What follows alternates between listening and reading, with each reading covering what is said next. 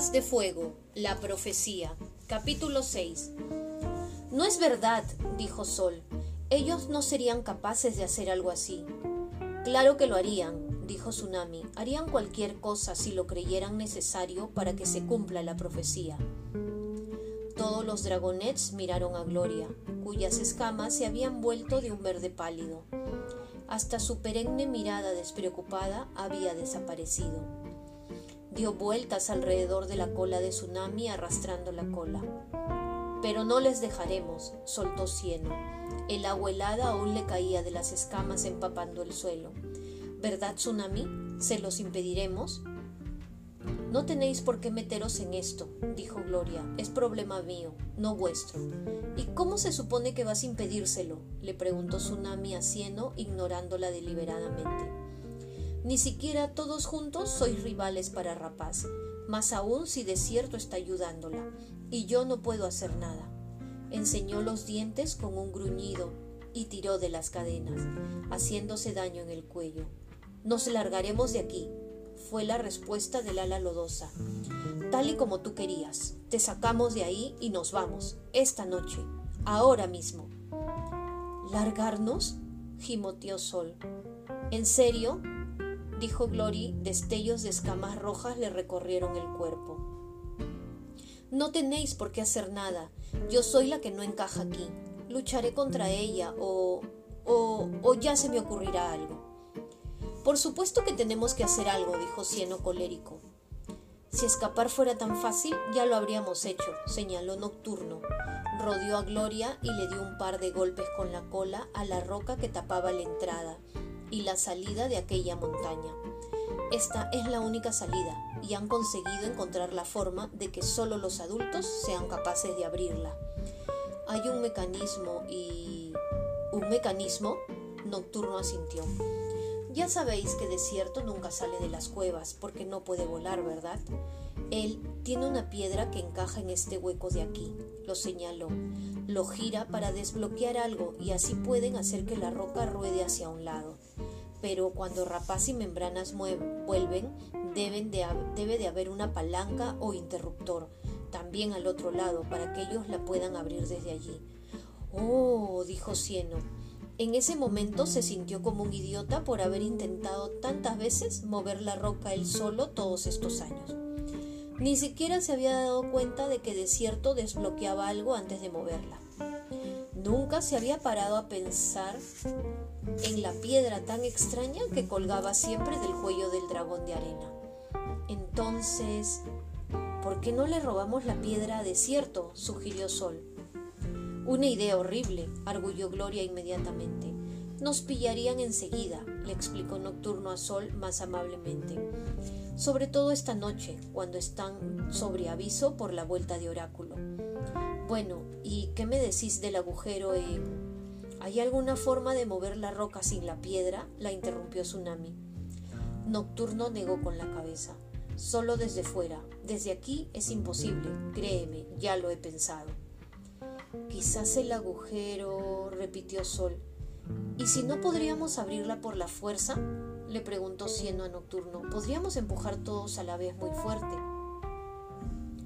Nocturno volvió a negar con la cabeza, mientras Gloria decía Es muy amable por vuestra parte, chicos, pero no deberíais meteros en problemas por mi culpa. Le caéis bien a Oráculo. Dejad que yo me ocupe de esto.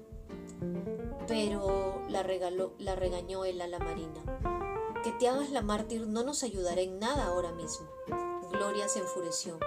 No estoy haciéndome la mártir, solo intento asegurarme de que nadie muera por mi culpa. Entonces, le contestó Tsunami, no importa si eres tú la que mueres por nada. No importa, yo ni siquiera salgo en la profecía, así que ¿qué importa lo que me pase? Te juro que te mataré yo misma, gruñó Tsunami.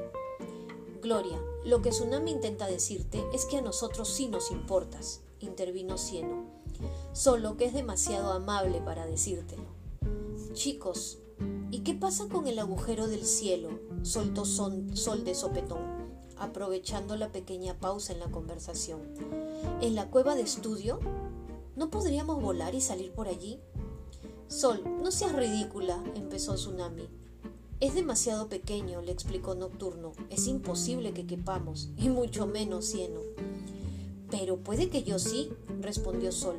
Puedo volar hasta allí y luego venir y abrir la roca desde el otro lado, y tal como Nocturno nos ha explicado, ¿verdad? Así podríais salir todos de aquí. Cieno le acarició el ala y la rodeó con la cola. Sol jamás había pensado en escaparse hasta aquel momento, y allí estaba, presentándose voluntaria para la, la parte más peligrosa del plan sin dudarlo un momento. No funcionará, la cortó Nocturno. Lo siento, Sol. Volé hasta el agujero cuando nadie estaba mirando. Yo también, dijo Tsunami. Y yo, afirmó Gloria. Cieno se sintió como un tonto.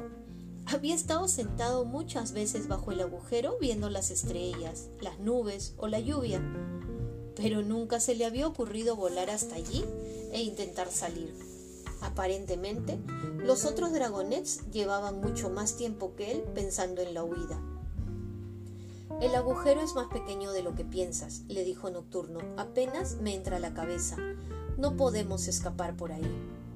Los guardianes no habían permitido que existiera si pudiéramos escapar por ahí tan fácilmente. Gloria se acercó a Tsunami. Son muy cuidadosos. No hay forma de escapar. Debe de haberla, dijo Cieno desesperado.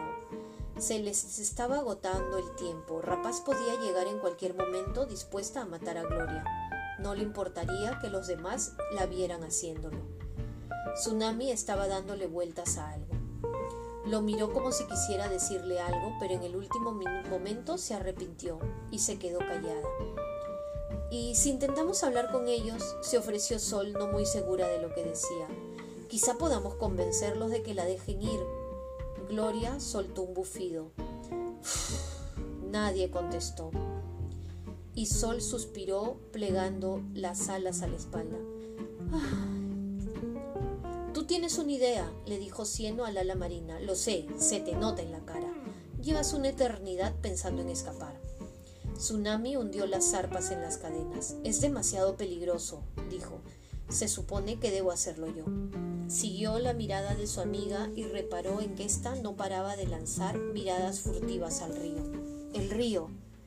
Solo lo habían explorado corriente arriba, hacia la cueva de los guardianes. La corriente del río seguía desde la cueva principal hasta la sala de entrenamiento y de ahí a... Si no, no tenía la menor idea. El techo de la cueva de batalla se estrechaba y se hacía cada vez más pequeño hasta que el río desaparecía. Cieno nunca había explorado aquella parte bajo el agua. Nunca se había preguntado hacia dónde fluía el río, pero Tsunami sí que lo había hecho. ¿Sabes dónde desemboca el río? le preguntó. No, es decir, he visto el agujero en el muro, pero es más pequeño incluso que el de la cueva de los guardianes, dijo. Nunca lo he cruzado por miedo a quedarme atrapada al otro lado, pero el río tiene que acabar en algún sitio. ¿Podemos salir por ahí? preguntó. Todos no, solo yo. Y yo, sacudió la cabeza. Cieno, no. No tenemos ni idea de lo que hay al otro lado y solo puedes aguantar la respiración una hora. Podrías quedarte atrapado, sin aire y morir ahogado. Ni tampoco puedes ver en la oscuridad como yo. Estarías nadando a ciegas, Vete tú a saber dónde. Tiene que ser un ala marina el que se adentre ahí. Tengo que ser yo. Imagínate que consigues liberarte, preguntó Nocturno. ¿Cómo nos encontrarías de nuevo? ¿Cómo volverías hasta la cueva desde afuera? El agujero del cielo, dijo Cieno, que al fin podía aportar alguna idea propia. Tenéis que encender un fuego en la cueva de estudio, y yo me guiaré por el humo. Así sabré que la entrada está cerca y cuando la encuentre podré abrir la roca y vosotros podréis salir. Los ojos de Gloria brillaron con malicia. Yo conozco unos cuantos pergaminos que podemos quemar. Cieno se rió por la cara de sorpresa y dolor que se le había quedado a Nocturno. Sí, yo también, bromeó. Lanza las cualidades babosiles de los alas lodosas al fuego y acuérdate de mí. Déjate bromear con algo así, gritó Tsunami. Cieno, no puedes ir allí y punto final. Hay demasiadas posibilidades de que no lo consigas. Pero si no lo hago, Gloria morirá. No hay otra alternativa. Tsunami gruñó y volvió a tirar con todas sus fuerzas de las cadenas que la apresaban. Los eslabones la presionaron las escamas del cuello y un ataque de tos la obligó a cejar en su intento. Espera, no verás del humo hasta que sea de día. Sol sonaba preocupada. ¿No se supone que Rapaz vendrá a por Gloria antes?